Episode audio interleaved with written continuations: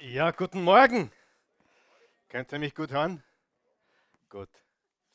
Ich hoffe, ich höre euch heute auch ein bisschen. Vielleicht können wir heute gemeinsam ein bisschen Power hineinbringen, das Ganze. Wir sind heute im zweiten Teil unserer Serie Refocus und nächste Woche starten wir diese Serie. Leichter Leben. Ich bin überzeugt davon, dass die meisten von uns schwer beladen leben und ich glaube auch, dass wir einfach leben können. Das Leben ist nicht leicht, wer weiß das schon? Ja, also hoffe nicht für ein leichtes Leben, aber äh, trag nicht den ganzen Ballast, die ganzen Lasten mit dir, sondern lerne leichter zu leben. Und das wird eine vier- oder fünfteilige Botschaftsserie, auf die ich mich sehr, sehr freue.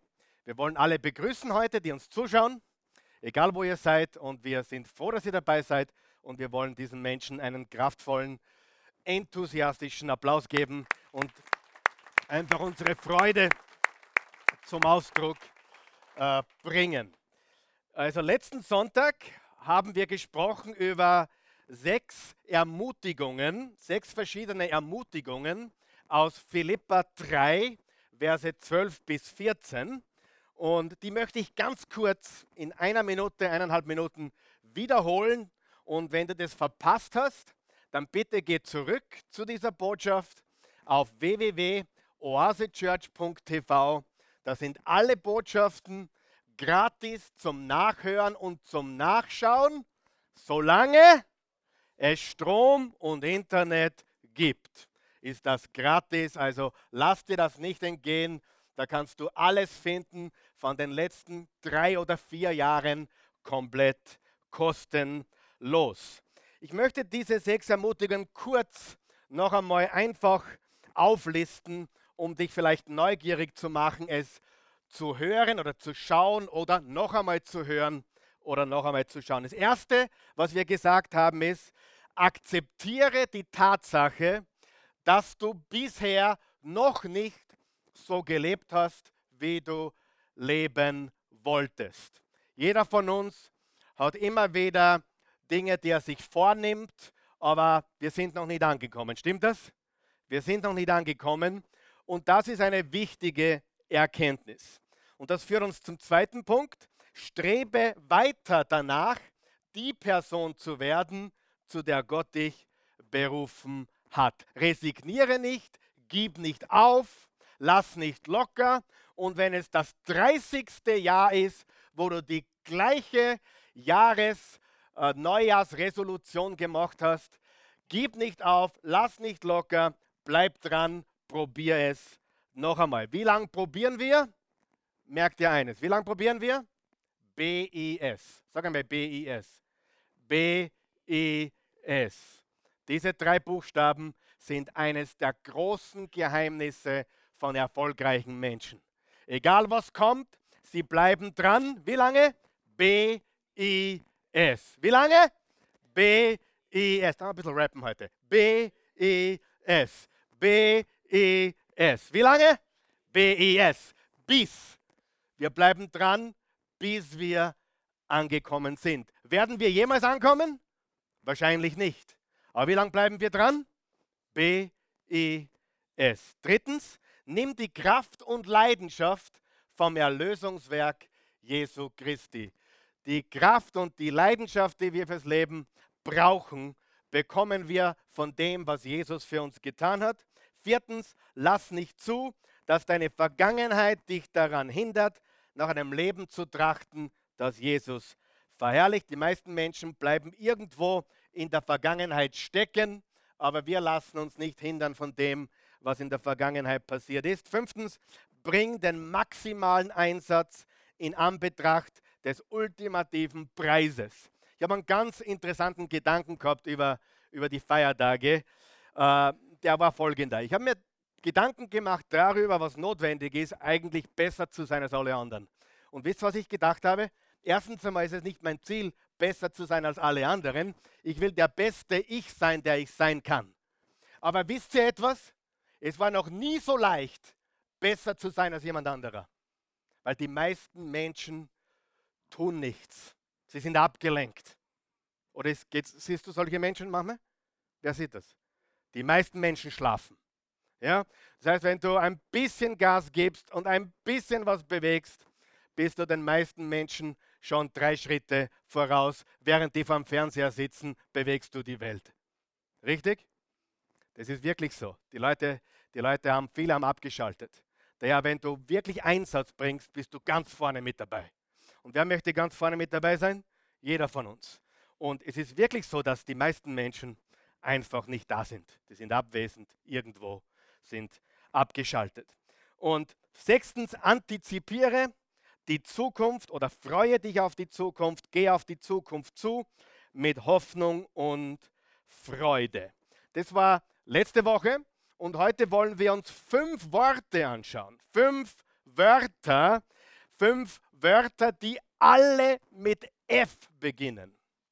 Und wenn du schon mal gepredigt hast und weißt, wie schwer es ist, eine Predigt vorzubereiten, da sind vielleicht drei, vier Leute hier unter uns, die schon mal gepredigt haben oder eine Predigt vorbereitet haben, dann weißt du, dass das gar nicht so leicht ist, oder? Wenn du es jeden Sonntag machst, weißt du, es ist auch nicht leicht. Und heute habe ich was ganz Besonderes zusammengebracht. Ich habe mich bemüht und angestrengt, nämlich dass alle meine Punkte mit F beginnen. Also bitte heute wirklich aufpassen. Diese fünf F-Wörter sind sehr, sehr wichtig. Und die Bibelpassage, die ich mir für heute ausgesucht habe, ist eine spannende, nämlich Offenbarung Kapitel 1. Und Johannes der Apostel ist 90 Jahre alt. Das ist heute auch schon alt, das war damals wirklich alt. Und er ruft uns in dieser Passage fünf Dinge in Erinnerung, die uns helfen sollen für dieses Jahr, für dieses neue Jahr. Und ich möchte euch bitten, dass wir kurz aufstehen und gemeinsam dieses Wort Gottes lesen. Offenbarung 1, wenn du willst, kannst du auch laut mitlesen. Ich lese, bitte lese laut mit. Vers 9. Ich, Johannes, euer Bruder, teile mit euch die Bedrängnis, aber auch den Anteil an Gottes Reich und das geduldige Warten darauf, weil ich wie ihr mit Jesus verbunden bin. Und weil ich das Wort Gottes verkündige und für die Botschaft von Jesus eintrete, bin ich auf die Insel Patmos verbannt worden.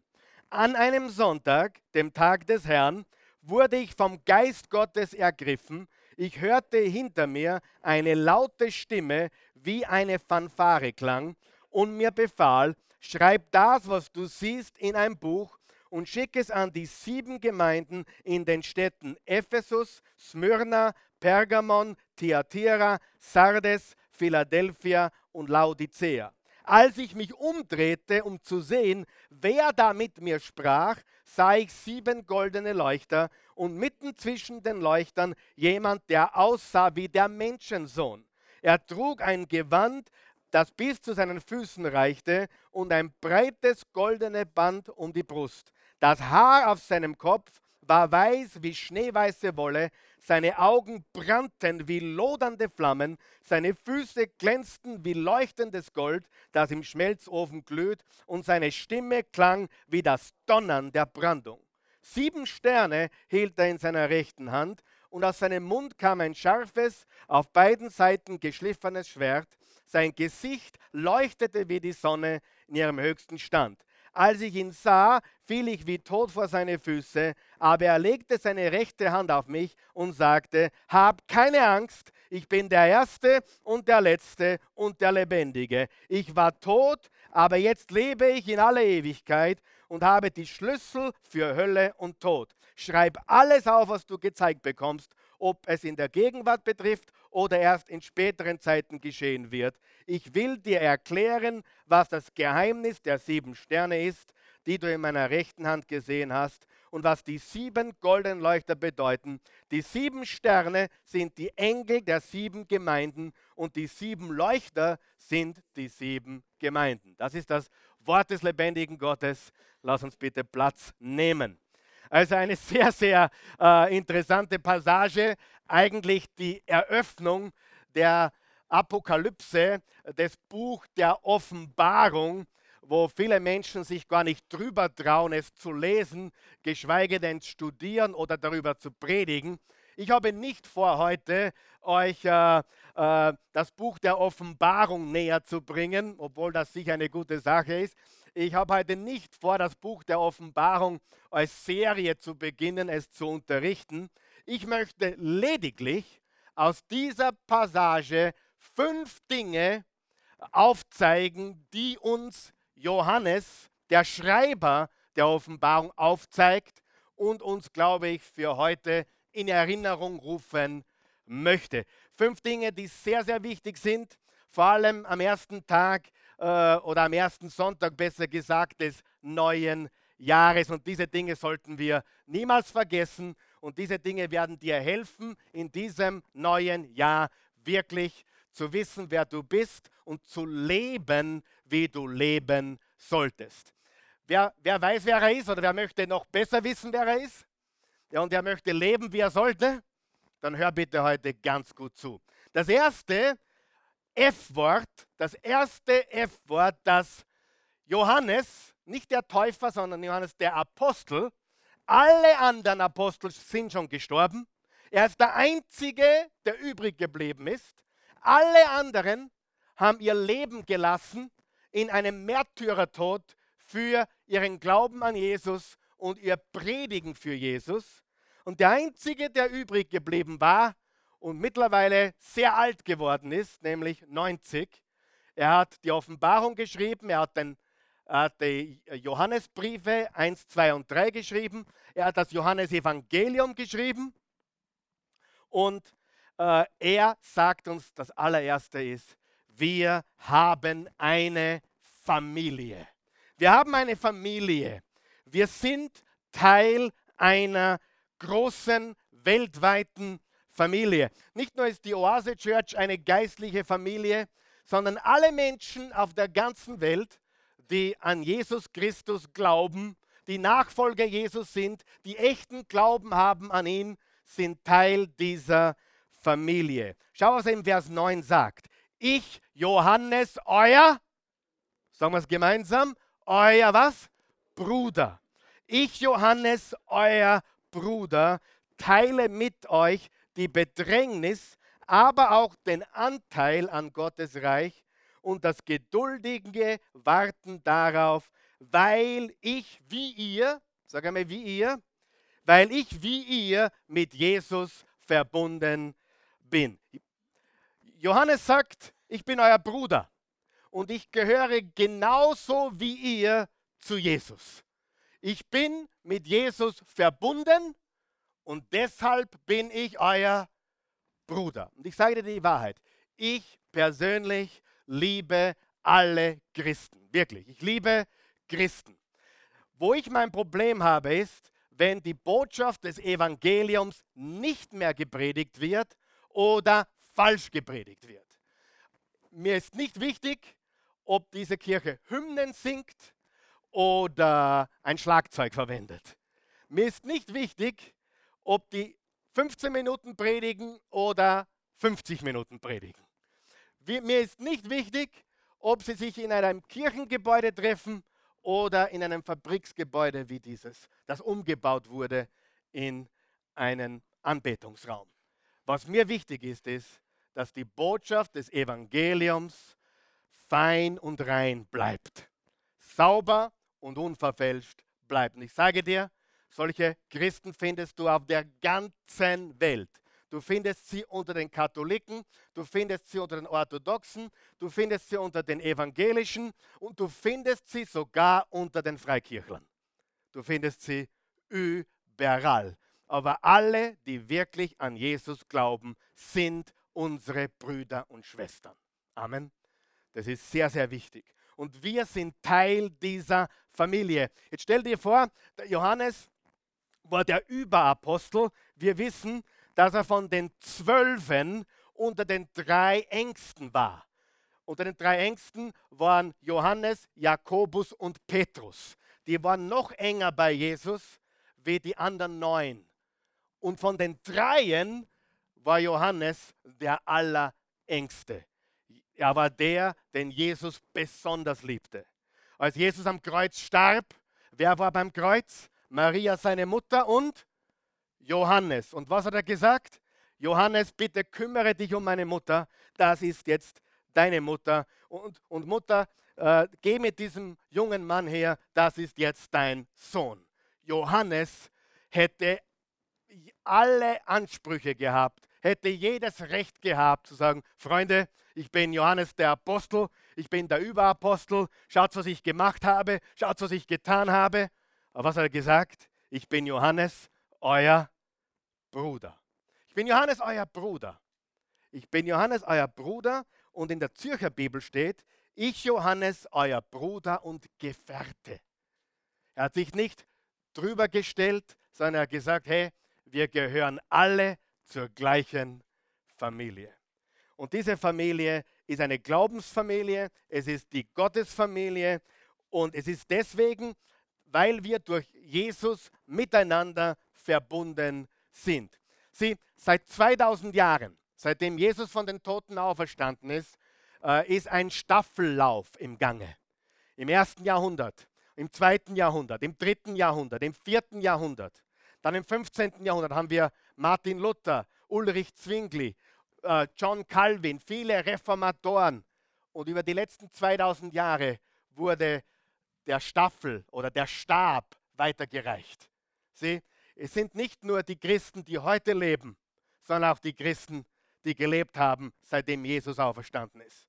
Es ist eine Familie von Nachfolgern Jesus. Und noch was Wichtiges, dieser Ort hier wird immer ein Ort sein, wo wir für dies da sind, die noch nicht Teil der Familie sind, aber die noch Teil der Familie werden oder sein werden. Wir sind eine Geburtsstätte für Menschen, die hineingeboren werden in die Familie Gottes. Im Römer 8 sagt der Apostel Paulus, wir sind adoptierte Kinder Gottes. Im 1. Petrus 1 sagt Petrus, wir sind hineingeboren worden in die Familie Gottes. Und im Johannes 3 hat Jesus dem Nikodemus gesagt, einem der Oberpharisäer, Nikodemus, du bist religiös, Nikodemus, du kennst die Heilige Schrift, Nikodemus, du kennst die Bibel, aber Nikodemus, du musst von neuem geboren sein. Du musst von neuem geboren sein. Stimmt das? Und das hat Jesus gesagt, wir müssen von neuem geboren sein. Wie wird ein Mensch von neuem geboren? Ein Mensch wird neu geboren, indem er sein ganzes Vertrauen auf Jesus setzt. Johannes 3, Vers 16 zitieren wir jeden Sonntag. So sehr hat Gott die Welt geliebt, dass jeder, der an ihn glaubt, also damit er seinen einzigen Sohn gegeben hat, damit jeder, der an ihn glaubt, nicht verloren geht, sondern ewiges Leben hat. Paulus hat gesagt im Römer 10, Vers 9, wenn du mit dem Mund bekennst, Jesus ist Herr, und mit dem Herzen an seine Auferstehung glaubst, bist du gerettet, hast du ewiges Leben. Und die Bibel sagt, das ist eine neue Geburt. Wir sind eine Geburtsstation für Menschen, die noch ins Reich Gottes hineingeboren werden. Wir sind ein Kreissaal sozusagen. Wir sind eine Entbindungsstation. Aber hier in diesem Raum, lieber Freund, wurden schon hunderte Menschen, wenn nicht vielleicht sogar tausende, hunderte Menschen, hunderte Menschen, wahrscheinlich vierstellig, in diesem Raum, wo du heute sitzt, kamen hier zum Glauben an Jesus. Und wenn ich dich fragen würde, wer von euch würden einige aufzeigen heute Morgen, aber viele wurden hier hineingeboren in die Familie Gottes. Bitte hör mir jetzt ganz gut zu. Dieser Ort wird immer ein Ort sein für die, die schon drinnen sind, aber für die, die noch nicht drinnen sind.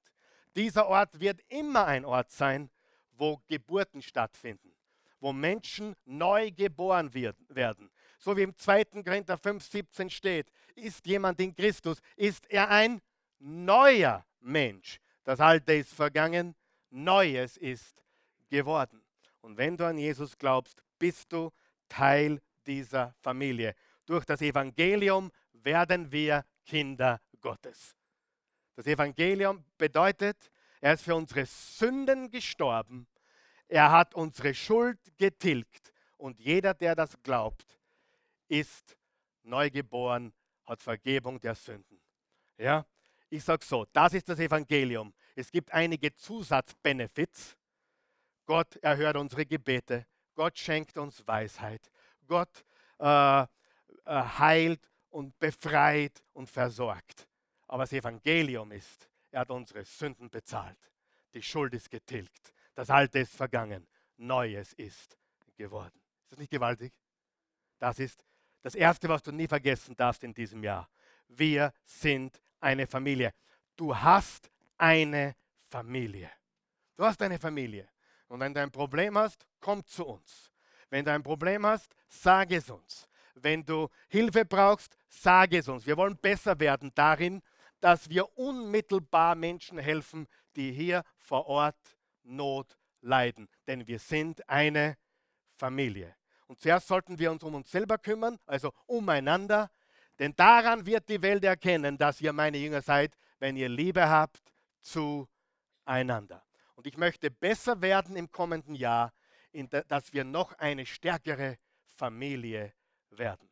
Die lokale Familie, aber die weltweite Familie aller Christen, aller Konfessionen, aller echten Nachfolger Jesu. Und das ist deine Familie, wenn du an Jesus Christus glaubst. Halleluja. Zweitens, wir haben eine Fehlbarkeit. Wir unterliegen einer Fehlbarkeit. Wer hat das schon gemerkt?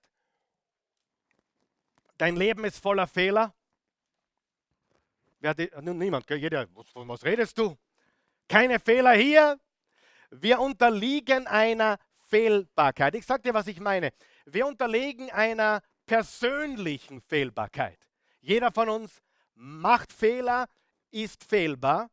Unser Umfeld unterliegt einer Fehlbarkeit und unsere Umstände unterliegen einer Fehlbarkeit. Egal was du tust im Leben, stimmt es? Dir passieren immer wieder Fehler, oder nicht? Wenn du Koch bist, dir passieren Fehler. Wenn du Prediger bist, dir passieren Fehler. Du versprichst dich sogar manchmal. Manchmal höre ich meine Predigten und da sage ich einen Satz, der komplett falsch ist. Gott sei Dank im Kontext weiß man, was ich meine. Äh, und dann ist es nicht so schlimm. Aber uns unterlaufen ständig, was? Fehler. Egal, was du tust. Wenn du eine Familie gründest, dir unterlaufen Fehler. Wenn du Kinder in die Welt setzt, dir werden, glaube es oder glaube es nicht, als Mutter oder Vater Fehler unterlaufen. Wir unterliegen einer Fehlbarkeit. Und auch in diesem Jahr werden dir und mir Fehler unterlaufen, aber nicht nur persönlich, dass wir Fehler machen, sondern auch unser Umfeld ist voller Fehler, Fehlbarkeit. Und auch unsere Umstände sind nicht das, was wir unbedingt wollten, oder? Oder wer sagt, naja, manche Umstände habe ich mir nicht so ausgesucht. Das hätte ich lieber ein bisschen anders. Ganz normal. In dies, hör mir zu, in diesem Leben laufen Dinge falsch. Ja oder nein? Ja, in diesem Leben laufen Dinge falsch. So wie dein Computer manchmal ein Virus einfängt, so fängt auch dein Körper manchmal einen Virus ein. Eine Beziehung fängt einen Virus ein. In diesem Leben laufen Dinge falsch für die guten und für die weniger guten Menschen auf diesem Planeten. Richtig? Schau, was hier steht. Übrigens, das Leben ist kein Vergnügungspark. Ja? Das Leben ist kein Riesenrad. Wir leben nicht im Prater. Wir leben in Mödling. Ja? Du schaust vielleicht auf den Prater runter, wenn du im zweiten Bezirk wohnst, aber du lebst nicht im Prater. Das Leben ist kein Honigschlecken, kein Vergnügungspark. Wir unterliegen einer Fehlbarkeit. Wir unterliegen der Fehler anderer Menschen. Wir unterliegen manchen Menschen, die über uns gestellt sind, unser Chef, unsere Vorgesetzte, die manchmal nicht ganz richtig ticken. Stimmt das? Oder hat jemand schon mal Probleme gehabt mit Vorgesetzte? Das Leben ist voll mit Fehlern. Und was macht man jetzt damit? Jetzt graben wir uns ein, oder? Das Ende der. Nein, nein, nein, das machen wir nicht. Wir stehen wieder auf. Aber schau, was das nächste ist, was der Leber Johannes, der alte weise Mann, uns sagt. Schau, was da steht. Und weil ich das Wort Gottes verkündige und für die Botschaft von Jesus eintrete, bin ich auf die Insel Patmos verbannt worden. Was hat er auf Patmos gemacht? Griechischer Urlaub, oder? Die Christi fragt mich schon die ganze Zeit, wann, wann fliegst du mir mal nach Griechenland? Jeder, jeder gute, äh, gebildeter Amerikaner will mal nach Griechenland. Das ist so wie für uns, glaube ich, die Seychellen oder was. Ist für die Amerikaner Griechenland. Ja, wir, wir sind so nahe dran, aber Amerika ein Amerikaner, wenn er Griechenland hört, der ist ganz außer sich. Das ist so wie für uns die Südsee. Ist auch schön dort, oder? Wer war schon in Griechenland? Ja, Griechenland ist wunderschön. Wir schätzen es vielleicht nicht so, weil es so nahe ist, aber wie ein Amerikaner, der, der, der freut sich alle zehn Haxen aus, wenn er sagen kann, ich fliege nach Griechenland. Ja, griechischer Wein und keine Ahnung, weißer Strand, gute Küche, gesunde Küche, viel Olivenöl, oder? Wow. Äh, nein, das war kein Griechenlandurlaub, liebe Freunde. Patmos gibt es heute noch, natürlich. Patmos ist ganz äh, unweit von der türkischen äh, Küste äh, in der Ägäis, also äh, in, in der Ostägäis. Und die Insel hat circa, ich habe es ausgesucht, 45 Quadratkilometer. Sie ist ungefähr 15 Kilometer lang und 10 Kilometer breit in etwa. Und selbst heute äh, gibt keinen Flughafen dort. Es wachsen kaum Bäume dort, es wächst fast gar nichts dort, ist sehr äh, felsig, sehr rau, sehr wild. Und es wohnen heute dort nur 3000 Menschen.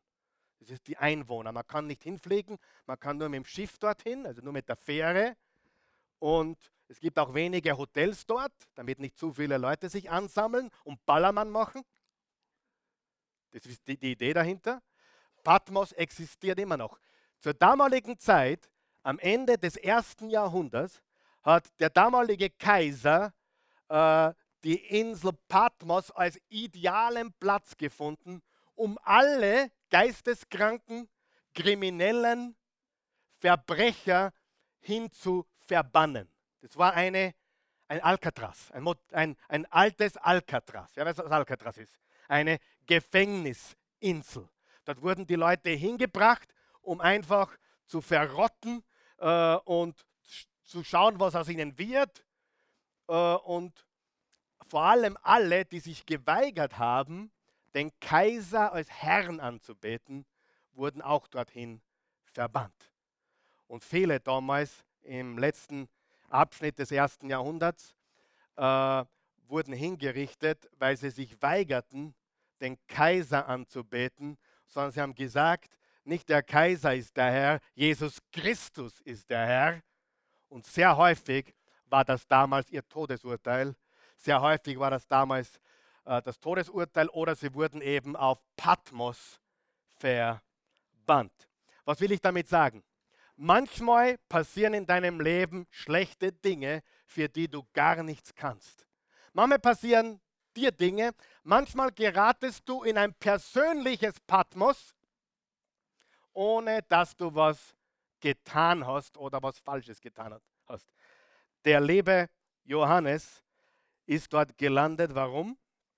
Weil er das Evangelium gepredigt hat, weil er Jesus verkündigt hat. Und er hatte dort sehr schwierige Umstände. Ich meine, er war einsam. Er war unter Kriminellen und Geisteskranken. Und die waren da alle wild auf dieser Insel. Viele sind verrottet, weil sie nichts zum Essen gefunden haben. Es waren wirklich schlimme Umstände. Und liebe Freunde, unsere Umstände sind nicht immer leicht. Manchmal haben wir uns sie selbst eingebrockt, manchmal haben wir gar nichts dafür getan. Manchmal ist es ganz einfach, weil andere Fe Menschen Fehler machen oder andere Menschen uns etwas angetan haben. Aber die Wahrheit ist, wir sind einer allgemeinen Fehlbarkeit ausgesetzt. Das müssen wir wissen, damit wir das Leben meistern können. Ich bin jetzt mittlerweile so weit, dass ich mich schon fast darauf freue, wenn eine Herausforderung kommt. Ich liebe Herausforderungen, weil ich weiß, ich bin ein Sieger in Jesus. Und ich weiß, je mehr Herausforderungen habe, umso mehr Siege gibt es und umso mehr kann ich zeigen, dass wir Überwinder sind. Amen. Sieh, bitte, wenn du bis jetzt immer noch glaubst, werde Christ und alles wird leicht, bitte, hör mir diesen Quatsch auf. Das ist ein falsches Evangelium. Neulich sagte jemand zu mir, ein Überchrist, aber Karl Michael, du glaubst, das Leben ist nicht leicht, es ist hart. Was hat, was hat Paulus gesagt im 2. Timotheus 3? Alle, die fromm und heilig leben, werden Verfolgung erleiden. Ja oder nein? Je, je enger du mit Gott lebst, umso heißer wird es. Glaub mir das. Der Teufel schläft nicht. Ja? Und er ist natürlich interessiert, Köpfe auszuschalten. Nicht falsch verstehen. Aber Menschen, die im Rampenlicht stehen oder Menschen, die für Jesus wirklich hingegeben sind, natürlich konzentriert er sich auf die. Sollte uns nicht wundern, dass je mehr wir sagen, ich folge Jesus, umso turbulenter wird es manchmal in unserer Umgebung. Amen. Das ist Teil unseres Lebens. Das ist ganz, ganz wichtig. Und dieser Mensch sagt, ja, aber Gott will uns versorgen und Gott will uns heilen. Glaubst du es? Natürlich glaube ich das. Und manchmal versorgt er uns super, manchmal gehen wir durch Mangel, weil sogar Paulus durch Mangel gegangen ist. Amen. Und weißt du was? Manchmal ist der Mangel von Gott gesandt. Oh, ja, damit du aufwachst und lernst ihm zu vertrauen. Wer von euch kennt jemanden, der nur Erfolg hatte bisher? Ist der Mensch auszuhalten? Nein.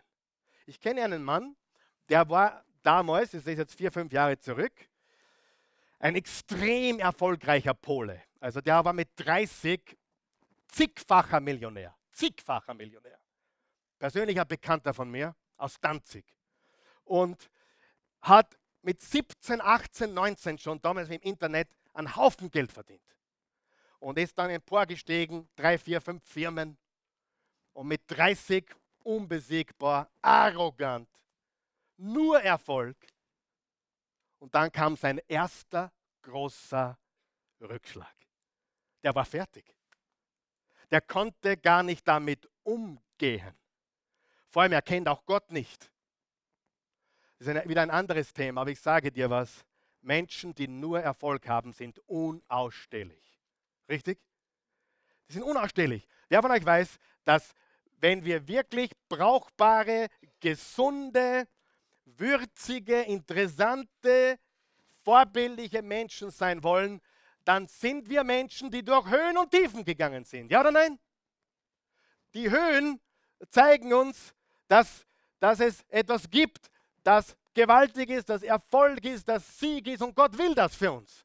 Die Tiefen wiederum zeigen wir uns, dass wir demütig sein müssen, dass wir Gott vertrauen müssen und dass es nicht viel oder wenig ist, sondern in welche Richtung wir gehen und wem wir vertrauen. Nicht wichtig, wo wir stehen, sondern wohin wir gehen. Nicht wichtig, wo wir stehen, sondern wem wir gehören. Ganz, ganz wichtig. Das heißt, glaub mir, es ist wichtig, dass wir manchmal auf Patmos landen. Es ist wichtig, dass wir nicht nur äh, Rhodos erleben, sondern auch Patmos. Es ist wichtig, dass wir nicht nur Mallorca erleben, sondern Patmos. Es ist wichtig für unser persönliches Wachstum. Ich meine, Johannes hätte es, glaube ich, nicht mehr gebraucht. Er war 90. Und trotzdem landete er auf Patmos. Nicht, weil er was Falsches gemacht hat, sondern weil die Welt, in der wir leben, gebrochen ist. Weil Menschen böse sind Menschen sind unbeschreiblich böse. Wer hat das schon mitbekommen? Wir haben nicht einmal die Oberfläche gekratzt, wie böse die Menschheit ist. Unfassbar. Wenn du zu den Menschen gehörst, die immer noch sagen, ich glaube an das Gute im Menschen, dann möchte ich dir nochmal sagen, bitte wach auf. Bitte glaub nicht an das Gute im Karl Michael, glaube an Jesus im Karl Michael. Der einzige Grund, warum ich gut bin oder neu bin, besser gesagt, ist Jesus. Ich sage dir was, wenn ich Jesus nicht hätte, ich war ein wüder Hund. Ich meine, ich bin so ein wüder Hund. Aber ich bin ein extrem wüder Hund. Und würde ich Jesus nicht kennen, würde ich mein Leben genauso entschlossen, leidenschaftlich, passioniert, feurig leben, wie ich es tue. Nur wahrscheinlich in eine andere Richtung.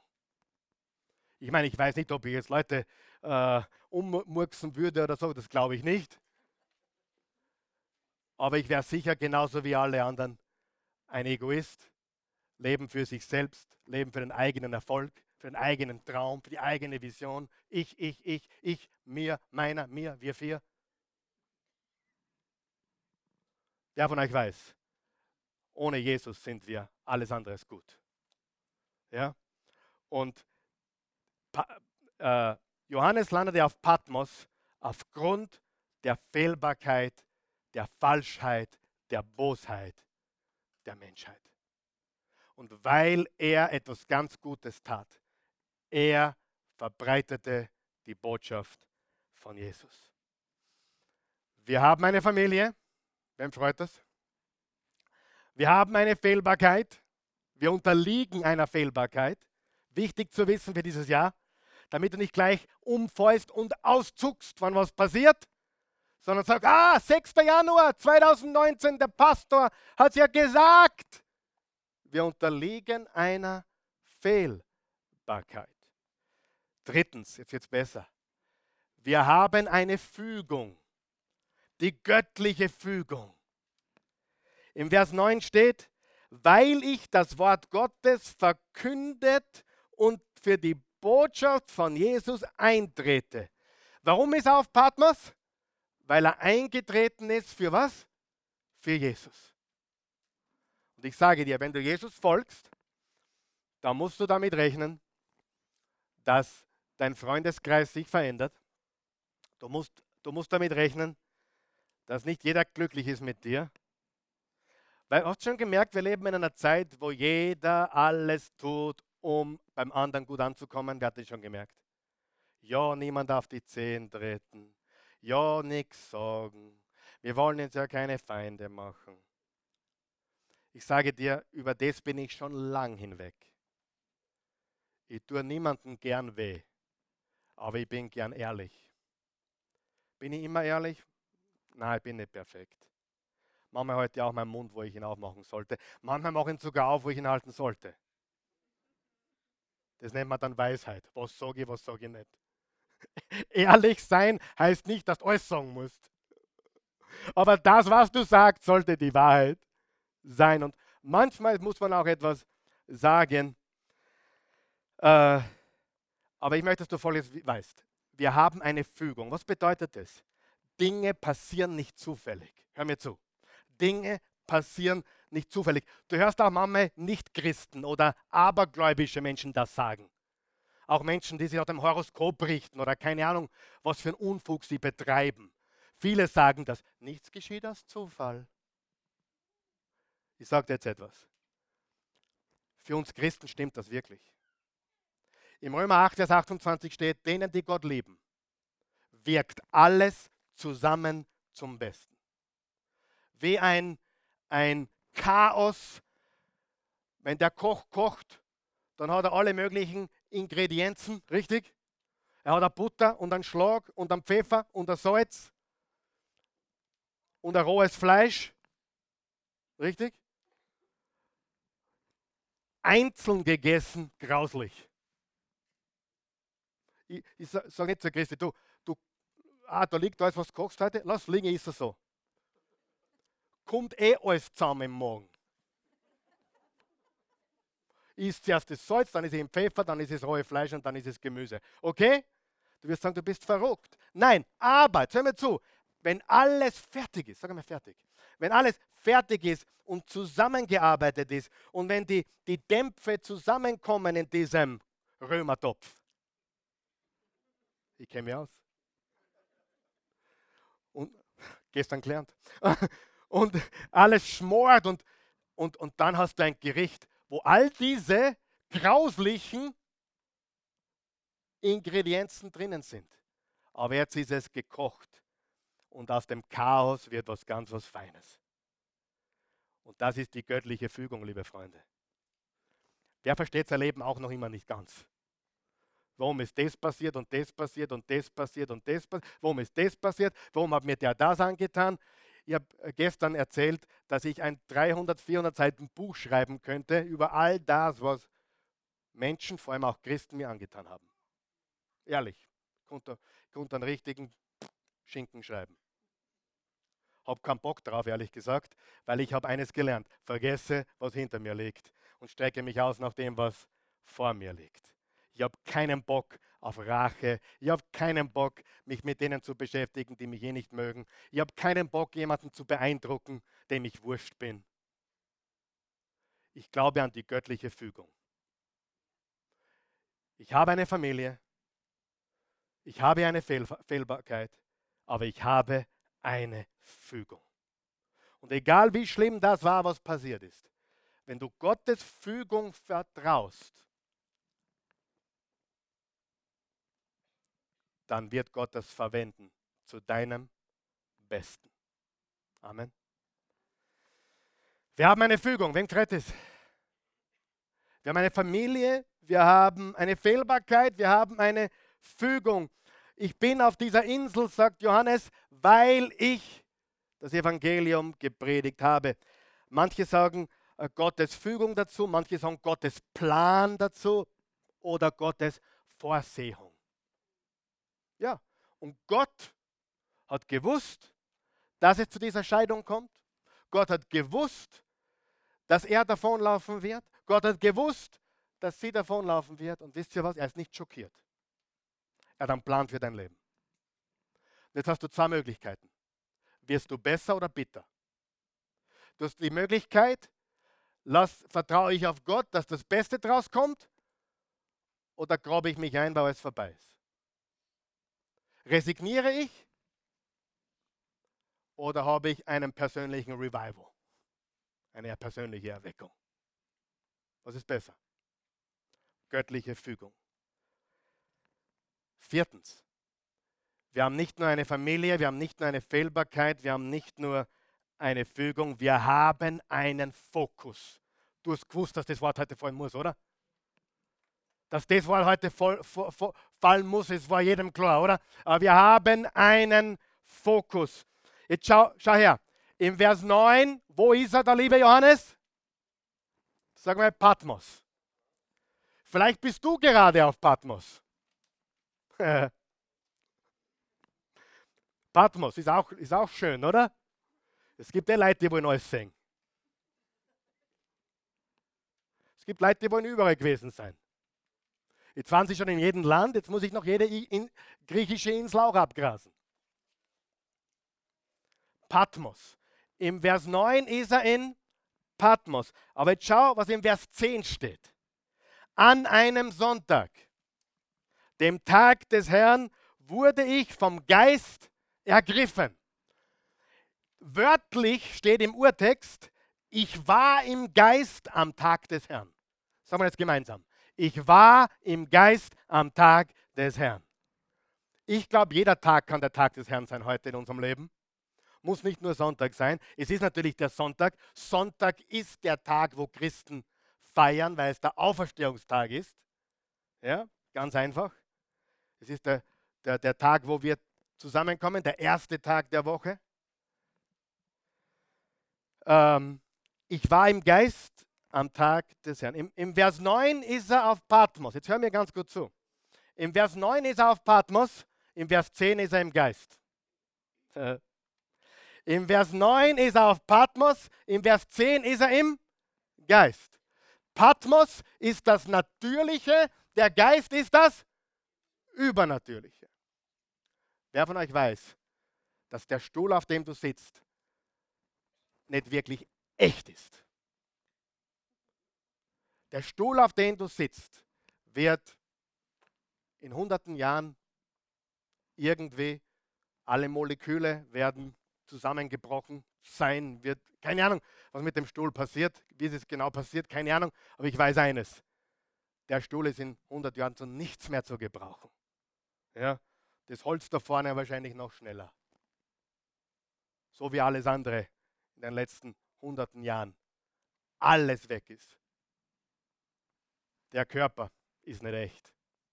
Eines Tages wird dieser Körper zwei Meter unter der Erde sein und verrotten. Und dann werden sie sagen, der Karl Michael ist tot. Glaube ihnen kein Wort. Er lebt mehr als je zuvor. Das Echte ist im Geist. Das Echte ist nicht das Materielle, das Echte ist im Geist. Und ich sehe rundherum in meinem Leben ständig Menschen, ständig Menschen, die alles darauf aufbauen, im Leben Erfolg zu haben, die nur Materielles anpeilen. Und ich sage dir, Gott hat mich total befreit davon. Total. Ich könnte ein schöneres Auto fahren, als ich fahre.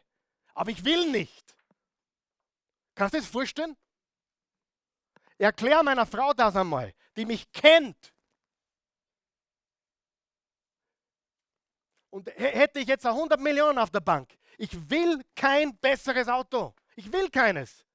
Ist komplett weg. Das Verlangen ist komplett weg. Ich trage schöne Kleidung, das sieht man, oder? Wenn es Markenkleidung ist, kaufe ich es nicht. Ich will nicht gesehen werden mit einem Krokodil oder, oder mit, mit, mit äh, keine Ahnung, wie die Dinge alle heißen. Ich fühle mich komisch, sowas zu tragen. Frag die Christi.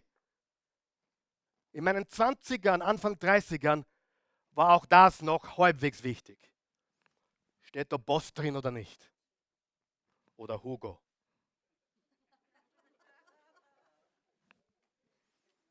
Gar nichts steht drin. Was für Marke ist das?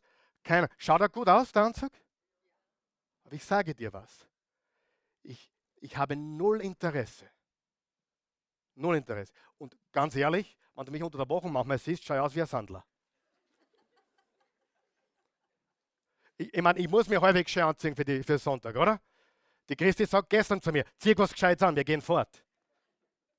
Na, schaut eh gut aus. Und ich war früher sehr. Ich habe ein Gefühl für Mode, aber es ist nicht mehr wichtig für mich. Ich will schön ausschauen. Die Christi stylt mich. Aber Luxus ist nicht auf meinem Plan. Ich habe keine Luxusziele. Ich habe kein Autoziel, ich habe kein Hausziel, ich habe kein...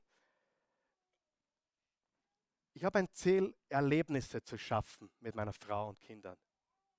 Zu reisen, was zum Erleben. Erinnerungen.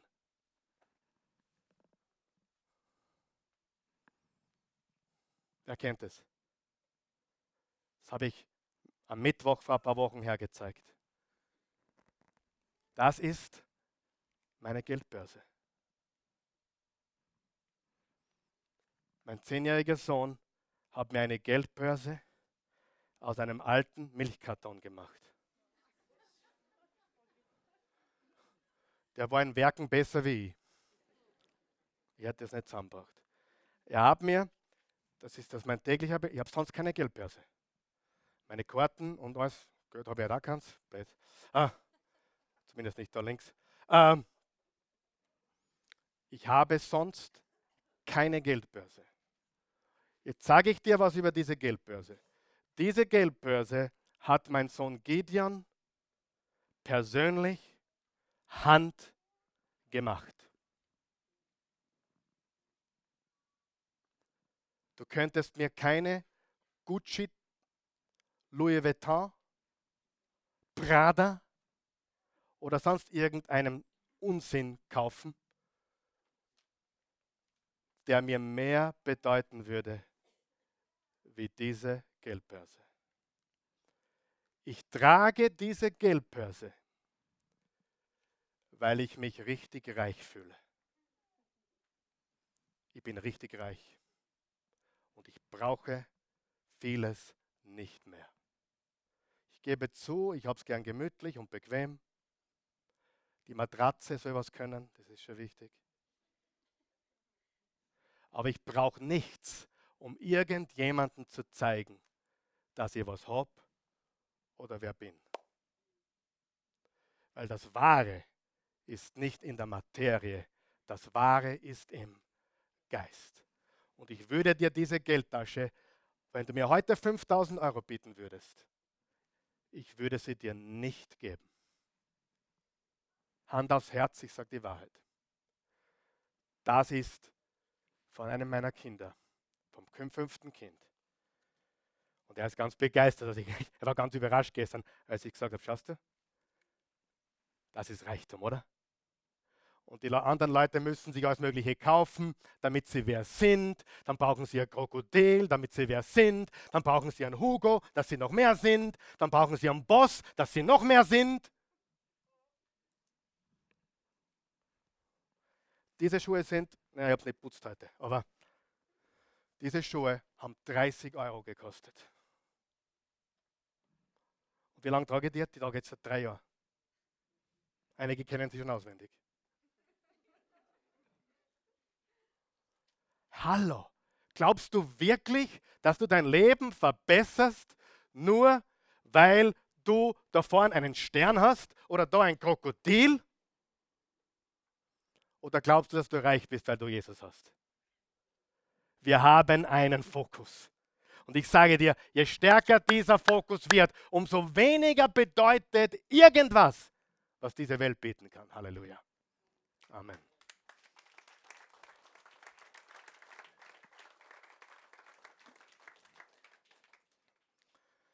Die Patmos hatte eine Bedeutung, eine Signifikanz, einen Sinn. Johannes hat dort die Offenbarung empfangen. Er war dort auf Patmos und empfing die Offenbarung. Vielleicht bist du gerade auf Patmos, aber vergiss nicht, wir haben einen Fokus. Und unser Fokus ist Jesus und die Ewigkeit mit ihm. Römer 8, Vers 37 bis 39. Und doch in all dem tragen wir einen überwältigenden Sieg davon, durch den, der uns so sehr geliebt hat. Ja, ich bin überzeugt, dass weder Tod noch Leben, weder Engel noch unsichtbare Mächte, weder Gegenwärtiges noch Zukünftiges, noch gottfeindliche Kräfte, weder Hohes noch Tiefes, noch sonst irgendetwas in der ganzen Schöpfung uns je von der Liebe Gottes trennen kann, die uns geschenkt ist in Jesus Christus, unserem Herrn. Nichts kann uns trennen von seiner Liebe. Ein Punkt noch zum Schluss. Was ist das Erste? Wir haben eine, sagen wir es gemeinsam, wir haben eine Familie. Zweitens, wir haben eine Fehlbarkeit.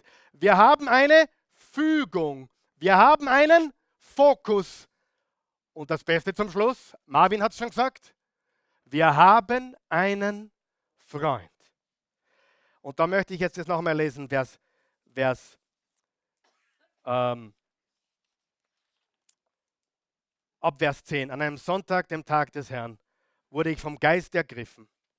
Ich hörte hinter mir eine laute Stimme, die wie eine Fanfare klang und mir befahl, schreibe das, was du siehst, in ein Buch und schicke es an die sieben Gemeinden. Als ich mich umdrehte, um zu sehen, wer da zu mir sprach, sah ich sieben goldene Leuchter. Die sieben goldenen Leuchter sind alle Jesus-Nachfolger der ganzen Welt. Weil wir sind das Licht der Welt. Und mitten zwischen den Leuchtern jemand, der aussah wie der Menschensohn. Wer ist es? Jesus. Er trug ein Gewand, das bis zu seinen Füßen reichte und ein breites goldenes Band um die Brust. Das Haar auf seinem Kopf war weiß wie schneeweiße Wolle, seine Augen brannten wie lodernde Flammen, seine Füße glänzten wie leuchtendes Gold, das im Schmelzofen glüht. Und seine Stimme klang wie das Donnern der Brandung. Sieben Sterne hielt er in seiner rechten Hand und aus seinem Mund kam ein scharfes und auf beiden Seiten geschliffenes Schwert. Das ist das Wort Gottes. Sein Gesicht leuchtete wie die Sonne in ihrem höchsten Stand. Als ich ihn sah, fiel ich wie tot für seine Füße. Aber er legte seine rechte Hand auf mich und sagte, hab keine Angst. Ich bin der Erste und der Letzte, der Lebendige. Ich war tot, aber jetzt lebe ich in aller Ewigkeit. Er ist auferstanden und habe die Schlüssel von Hölle und Tod. Er ist unser Freund, liebe Freunde. Er ist unser Freund. Im Johannes 15 hat Jesus zu den Jüngern gesagt, ich nenne euch nicht mehr Knechte, ich nenne euch Freunde. Und zu allen, die eine enge Beziehung zu Gott hatten, hat Gott gesagt, das ist mein Freund. Moses war ein Freund Gottes. Abraham war ein Freund Gottes. Und im Neuen Testament, durch Jesus, sind wir alle Freunde Gottes. Wir sind alle Brüder und Schwestern. Ich bin nicht höher oder niedriger als du. Wir sind alle gleich. Ich bin euer Bruder. Die Christi ist eure Schwester. Du bist mein Bruder oder meine Schwester. Da gibt es nichts Apostel und so irgendwas. Das ist alles Humbug. Hör mir jetzt gut zu. Jemand, der wirklich mit Jesus verbunden ist, wird sich niemals selbst Apostel nennen. Niemals. Oder Prophet oder sonst irgendetwas. Sondern ich bin der Karl Michael, euer Bruder im Herrn. Das ist gut so. Circa 20 Prozent der Menschen, mit denen ich zu tun habe, nennen mich Pastor. Die 80 Prozent nennen mich Karl Michael. Und ehrlich, das ist mir eigentlich lieber. Ich bin Pastor, ist eine Aufgabe, ist eine Berufung, aber ich sage dir was. Ich bin Karl Michael, ein Bruder im Herrn. Amen. Nicht besser, ihr habt die gleichen Probleme wie du. Ihr habt die gleichen Anfechtungen wie du. Ich bin schon öfter auf Patmos gesessen, als mir lieb ist. Aber selbst auf Patmos war ich im Geist des Herrn. Nicht immer, aber oft und immer öfter. Wenn du auf Patmos sitzt, dann geh vor Gott und lebe in seinem Wort und in seinem Geist. Halleluja. Wir haben eine Familie, wir haben eine Fehlbarkeit, wir haben eine Fügung, eine göttliche Fügung, wir haben einen Fokus und wir haben einen Freund. Bitte vergiss das nicht dieses Jahr. Okay? Lass uns aufstehen. Danke, guter Gott, wir, wir loben und, dich und preisen dich. Wir danken dir für deine unendliche Güte, Gnade und dein Erbarmen. Wir sind so froh für die wunderbare Freudenbotschaft des Evangeliums. Jesus, du bist unser Fokus, du bist unser Freund. Darauf dürfen wir auch in diesem Jahr bauen. Und ja, wir haben eine große Familie. Und ja, wir unterliegen der persönlichen und allgemeinen Fehlbarkeit. Aber wir vertrauen deiner Fügung, deiner göttlichen Fügung vertrauen wir, dass du alles zusammenwirkst zu unserem Besten und zum Besten der Menschen. Wenn du hier bist heute Morgen oder diese Botschaft verfolgt hast, Audio oder Video oder wie auch immer, und du bist noch nicht Teil der Familie Gottes, weil du noch nicht mit Jesus verbunden bist. Johannes sagte, ich bin euer Bruder in Jesus, weil ich mit Jesus verbunden bin. Das heißt, wenn du Teil dieser Familie werden möchtest, musst du kein Mitglied einer Kirche werden. Um Himmels Willen brauchst du gar nicht. Du wirst kein Christ, wenn du in die Kirche gehst oder du wirst auch kein Auto, wenn du in die Garage gehst. Du brauchst eine persönliche Beziehung zu Jesus. Du musst ein Jesus-Nachfolger werden. Und die Bibel sagt, wenn du mit dem Munde glaubst und mit dem Herzen bekennst, umgekehrt, mit dem Mund bekennst und mit dem Herzen glaubst, dass äh, Jesus auferstanden ist von den Toten, bist du gerettet. Dann bist du Teil der Familie Gottes. Du hast einen neuen Fokus und einen neuen Freund, eine neue Familie, neue Brüder und Schwestern. Wenn du möchtest, ich lade dich ein, diese Entscheidung heute zu treffen. Bete mit uns. Wir helfen dir bei dieser Geburt. Wir, wir wollen Geburtshelfer sein, nicht mehr und nicht weniger. Wir, wir können nichts in deinem Leben tun. Ich kann nichts in deinem Leben tun. Ich kann dir nur helfen. Ich kann nur Hebamme spielen. Ich kann helfen, dass du heute hineingeboren wirst in die Familie Gottes. Sprich dieses Gebet. Guter Gott, ich komme, wie ich bin. Ich bin ein Sünder in Not eines Retters. Jesus sei mein Retter. Ich bekenne dir alle meine Sünden. Ich bitte dich um Vergebung. Reinige mich von aller Schuld. Lass mich von vorne beginnen. So gut ich kann, gebe ich dir mein Leben und ich empfange deins. Ich gehöre jetzt dir. Ich glaube, dass du auferstanden bist, dass du lebst und jetzt auch in mir lebst. Ich, in Jesu Namen bete ich. Amen. Wenn du das gebetet hast, gemeint hast von ganzem Herzen, so gut du konntest, das formuliert hast und einfach gesagt hast von Herzen, bist du ein Kind Gottes geworden. Die Bibel sagt, du bist mit Jesus verbunden, du bist ein neuer Mensch. Die Vergangenheit ist vorbei. Du bist ein, eine neue Schöpfung in Christus. Für diejenigen, die da sind und sagen, ja, das passt genau für mich dieses Jahr. Ich will mich an diese fünf Dinge immer wieder erinnern in diesem Jahr. Ich will nicht vergessen, wem ich gehöre. Ich gehöre der Familie Gottes. Das heißt, ich habe nicht nur Brüder und Schwestern, ich habe einen älteren Bruder. Jesus ist mein älterer Bruder. Ich habe einen neuen Vater, eine neue Familie. Ich habe auch einen neuen Freund.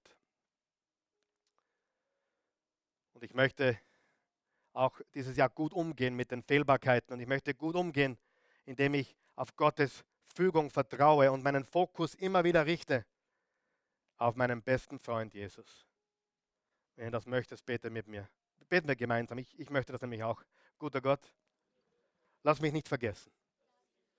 Ich habe eine Familie. Ich bin fehlbar. Alles rundherum um mich ist fehlbar. Aber ich vertraue deiner Fügung. Und ich werde meinen Fokus ständig auf dich richten und niemals vergessen, selbst wenn Vater und Mutter mich verlassen würden, du bist mein bester Freund. Auch wenn ich alleine bin, ich bin nicht einsam, denn du bist bei mir. Jeden Tag dieser nächsten 360 Tage, die noch übrig sind. In diesem Jahr. In Jesu Namen. Amen. Gott ist gut. Halleluja. Können wir die fünf Wörter auswendig? Marvin, komm. Wir haben eine Familie. Wir haben eine Fehlbarkeit. Wir haben eine Fügung. Wir haben einen Fokus. Und wir haben einen Freund. Halleluja.